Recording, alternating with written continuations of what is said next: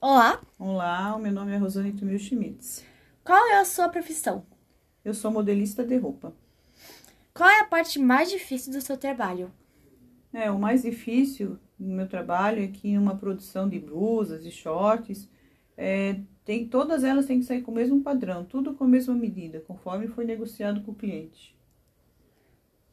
Como você ensinaria para as pessoas de um jeito bem fácil o seu trabalho?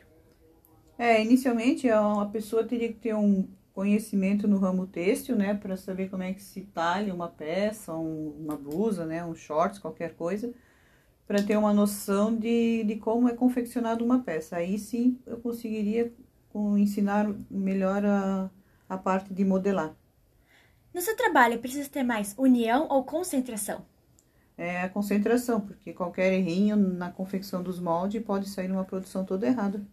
Você prefere liderar ou ser liderado? E por quê?